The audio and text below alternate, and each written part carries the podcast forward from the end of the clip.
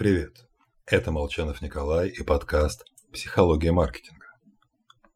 Человек – существо достаточно злобненькое. Причем месть действительно сладка. Отомстив, мы испытываем удовольствие. На уровне физиологии идет выброс эндорфинов.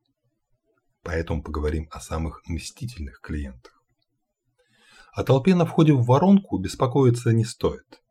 Эти покупатели толком не знают компанию и безразличны к ней. Постоянные же клиенты могут быть недовольны. Но у них, по крайней мере, есть и хорошие воспоминания. Иначе они не совершали бы повторных покупок.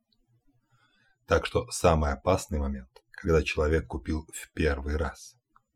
Деньги он уже потратил, но еще сомневается, сделал ли правильный выбор. И именно его проблемы лучше ставить в приоритет.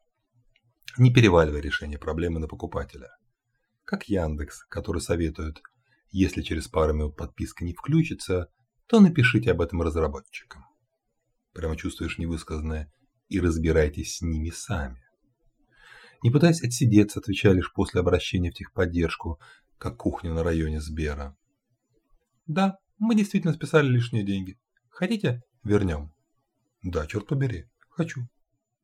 И помним, что человек реагирует на обиды, даже вымышленные, крайне остро. Если мы не вцепляемся в глотку собеседника за его остроумное замечание о нашей одежде, это вовсе не означает, что такого желания у нас нет. Образ неуступчивого переговорщика красиво выглядит лишь на бумаге. К успеху такой подход приводит редко.